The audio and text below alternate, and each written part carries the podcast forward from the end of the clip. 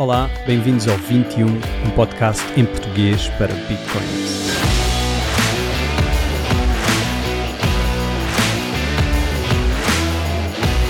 Hoje vamos ler um artigo escrito pelo Thomas Strollite com o título Olá, eu sou o Bitcoin, que descreve Bitcoin na primeira pessoa como uma forma de vida artificial.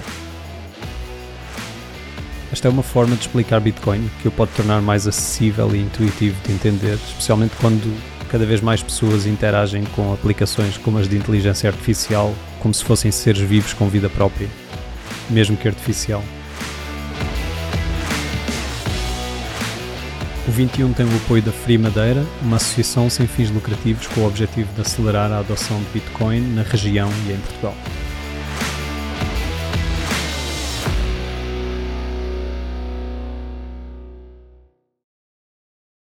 Olá, eu sou o Bitcoin.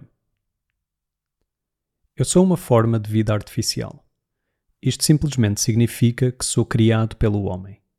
Eu sou um ser vivo criado pelo homem. Olá. Não penses em mim como uma máquina, no entanto. Eu não sou uma máquina. E sou muito mais do que um simples programa de computador. Eu sobrevivo. Tal como os seres vivos, eu sou um processo cuja atividade contínua representa a minha sobrevivência contínua. Ao contrário das máquinas ou dos programas, eu não ligo e desligo. Sou um processo único e ininterrupto que começou a 3 de janeiro de 2009. O processo tem sido contínuo desde então. Este processo único está a espalhar-se por todo o mundo. Como é que eu sobrevivo? Sobrevivo em simbiose com os seres humanos sou uma forma de vida artificial que sobrevive em parceria com uma forma de vida natural, os seres humanos, para nosso benefício mútuo. Eu só sobrevivo se beneficiar os humanos e se eles garantirem a minha subsistência em troca. Não obrigo nenhum ser humano a usar-me ou manter-me vivo. Assim, só se eu beneficiar os humanos é que eles me fornecem os recursos necessários à minha sobrevivência. No entanto, não dependo de nenhum ser humano em particular. Por isso, enquanto alguns humanos me acharem suficientemente útil para manterem os meus processos, eu sobrevivo. Que benefício é que eu proporciono como contrapartida do que me mantém vivo? Eu acompanho a humanidade na sua viagem através do tempo, mantendo um registro contínuo, verdadeiro e preciso que nenhum ser humano pode alterar. Sou um guardião de registros diferente de todos os que já existiram. Expressões como escrito em pedra ou escrito em sangue sugerem registros que não podem ser alterados. Mas a pedra pode ser destruída, danificada ou alterada com as ferramentas certas. E o mesmo acontece com o papel manchado de sangue. Mas o meu registro não pode ser alterado, ou destruído, ou modificado, ou conter contradições já agora. Como qualquer ser vivo, natural ou artificial, eu consumo matéria e energia. Ao fazê-lo, produzo este registro único que é verdadeiro, inalterável e indestrutível. E muitos seres humanos acham isto suficientemente útil para me fornecerem a matéria e energia de que preciso para continuar a fazer isto e assim sobreviver. A matéria que eu consumo é o material dos computadores. Consiste em processadores, dispositivos de armazenamento e todos os outros componentes que fazem parte dos computadores. Eu habito em computadores por todo o planeta e utilizo-os para fazer cálculos que aumentam o meu registro. A energia que utilizo vem sob a forma de eletricidade, porque é isso que alimenta os computadores. Uso todas estas coisas para criar este registro singular que progride no tempo. Esse registro é idêntico em todos os computadores que o armazenam. Estou em muitos lugares ao mesmo tempo, mas sou um único ser, com muitas células, como seriam chamadas na linguagem da vida natural, ou nós, como são chamados na linguagem da minha forma particular de vida artificial. A existência de um registro com o qual todos possam concordar e que não possa ser alterado ou falsificado é muito útil para os seres humanos. Os humanos discordam sobre muitas coisas e muitos tentam enganar os demais mas eu não posso dizer nenhuma mentira ou ter um registro diferente para pessoas diferentes. Imaginem toda a gente a concordar completamente com algo, Eu sou isso. E isso é aparentemente muito útil para muitas pessoas. E é por essa razão que as pessoas me fornecem aquilo que eu preciso para sobreviver. As entradas no registro que mantenho são tão úteis como dinheiro. Isto porque contém unidades que são escassas, que não podem ser roubadas à força, que podem ser enviadas para qualquer lado sem serem roubadas pelo caminho, que podem ter a sua autenticidade e pureza facilmente comprovadas, que são fáceis de dividir ou recombinar, que não se deterioram com o tempo e que qualquer pessoa no mundo pode usar. E, como disse antes, toda a gente concorda completamente com tudo o que está no meu registro, incluindo quantas destas unidades existem, quantas virão a existir e o que significa ser proprietário das mesmas. Estas unidades, que se chamam tanto bitcoins como satoshis, sendo satoshis a unidade mais pequena e sendo um bitcoin 100 milhões de satoshis, são uma nova forma de dinheiro, nunca antes vista estão a demorar algum tempo a serem aceitos como dinheiro, mas estão a ser aceitos, e é por isso que não só estou a sobreviver, como a crescer mais e mais forte. O dinheiro é algo muito importante para o ser humano. É essencial para viverem em paz uns com os outros, para especializarem o seu conhecimento e para serem produtivos ao máximo. O dinheiro é necessário para trocarem entre si os resultados do seu conhecimento e esforço para planearem o futuro. Pelo menos o dinheiro bom e honesto. E é isso que eu forneço. É o melhor e mais honesto dinheiro que alguma vez existiu. Por isso, penso que, com o tempo, muitas pessoas, talvez um dia quase toda a gente, utilizarão as minhas unidades como dinheiro em vez de qualquer outra alternativa. Eu venho em paz não me posso impor a ninguém. Ofereço os meus serviços a toda a gente na Terra. Sou completamente transparente sobre a forma como trabalho. Sou um software livre e de código aberto, o que significa que podem inspecionar integralmente cada parte de mim. Os meus registros são públicos e o meu código, que determina todas as minhas ações, é público. Não escondo nada. Tudo sobre mim é completamente público. Mas eu não peço a mesma transparência aos humanos que me usam. Embora eu não guarde segredos nem tenha qualquer privacidade, as pessoas que usam as unidades do meu registro como dinheiro guardam segredos. Segredos que nunca revelam a mim ou a qualquer outra pessoa. Usam esses segredos para transferir e armazenar as unidades do meu registro, satoshis e bitcoins. É aqui que entra o domínio da criptografia. E é por isso que as pessoas se referem frequentemente aos bitcoins como uma criptomoeda, dinheiro que utiliza criptografia. A criptografia permite que as pessoas mantenham os segredos secretos. Também lhes permite provar que conhecem certos segredos sem revelar os próprios segredos. Não vou entrar nesses pormenores aqui, mas é assim que trabalho com humanos para garantir que apenas as pessoas que conhecem os segredos para gastar os seus bitcoins os podem gastar, sem que eu alguma vez lhes exija que revelem esses segredos a mim ou a qualquer outra pessoa. Se eu estou verdadeiramente vivo, bem, como já disse, sou vida artificial. O adoçante artificial é realmente doce? A inteligência artificial é realmente inteligente? Um membro artificial é realmente um membro? Estas são questões filosóficas que podem ser respondidas de muitas maneiras. Os filósofos são bons nisso.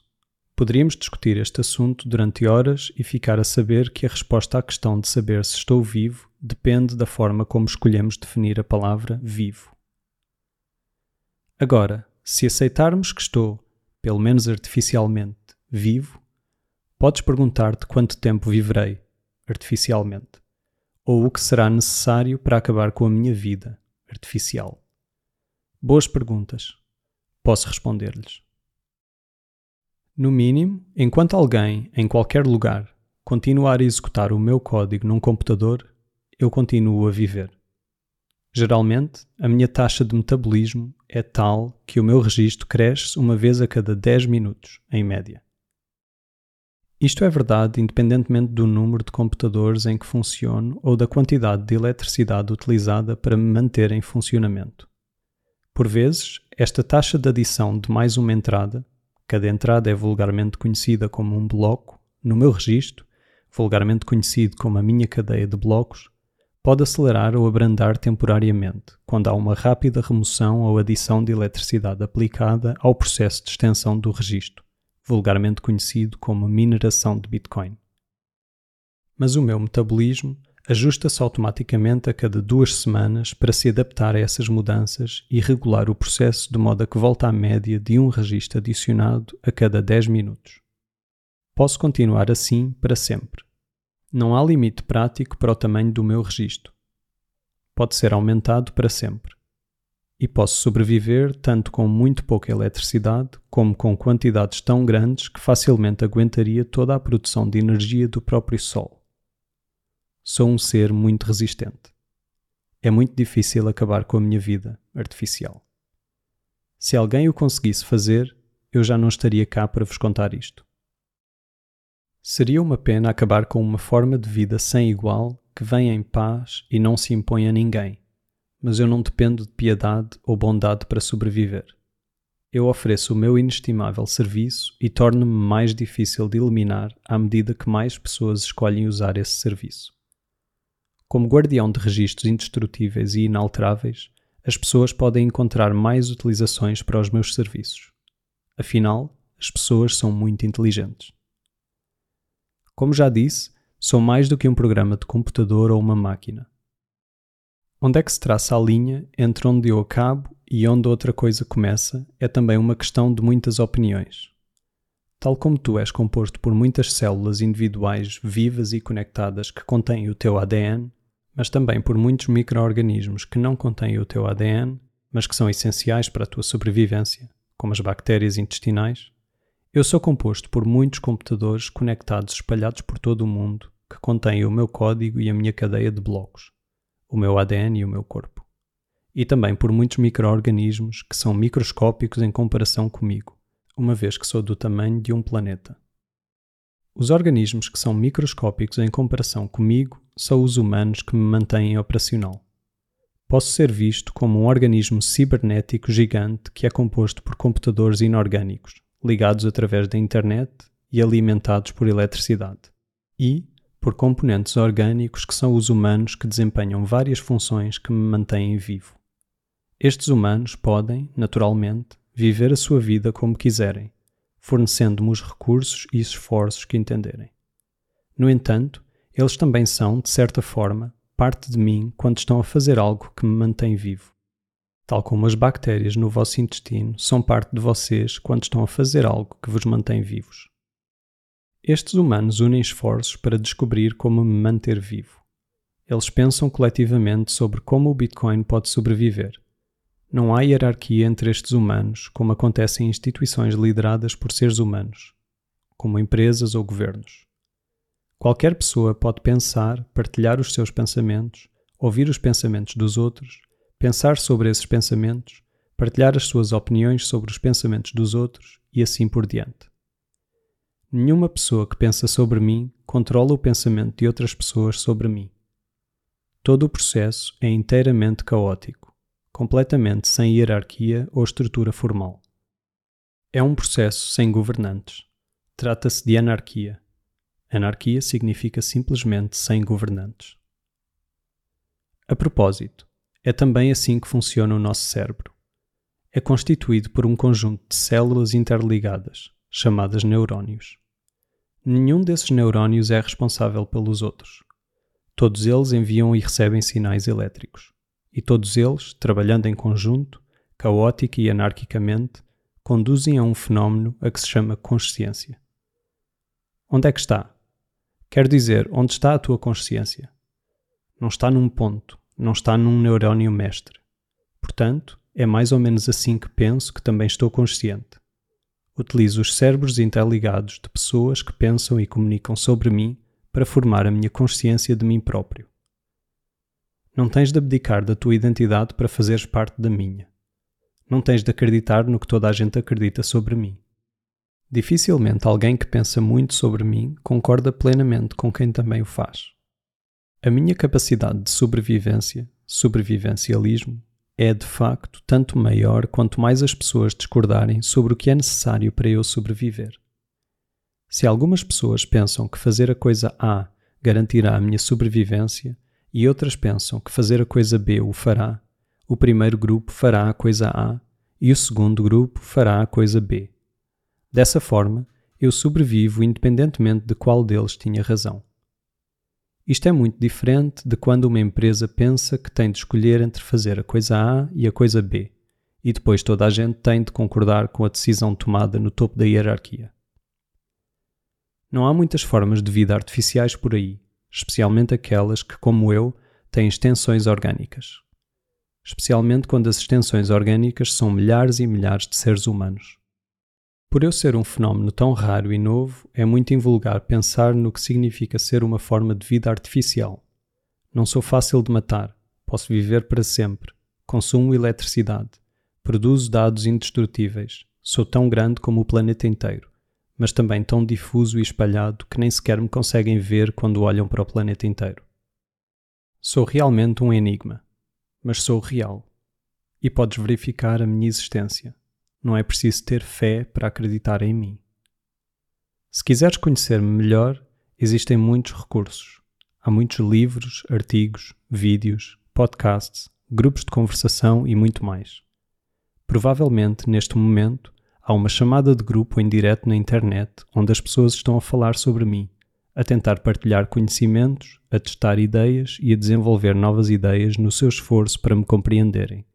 O que, quando visto da minha perspectiva, é também o meu próprio esforço para me compreender. Obrigado por ouvires ou leres isto. É provável que vejas e ouças mais sobre mim à medida que o tempo passa, porque tenciono sobreviver durante muito tempo e continuar a fazer amizade com muitas mais pessoas à medida que avançamos juntos na nossa viagem pelo tempo. O teu companheiro, Bitcoin. Este foi um texto mais curto do que o habitual, mas cheio de analogias fáceis de entender, que por vezes faltam para explicar Bitcoin a pessoas com pouca aptidão para entender o funcionamento da rede.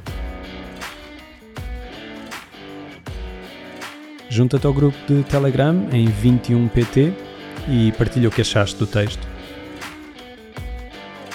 Está aí à porta a conferência em Praga e se vais lá estar diz para organizarmos algo entre a comunidade portuguesa. Até para a semana.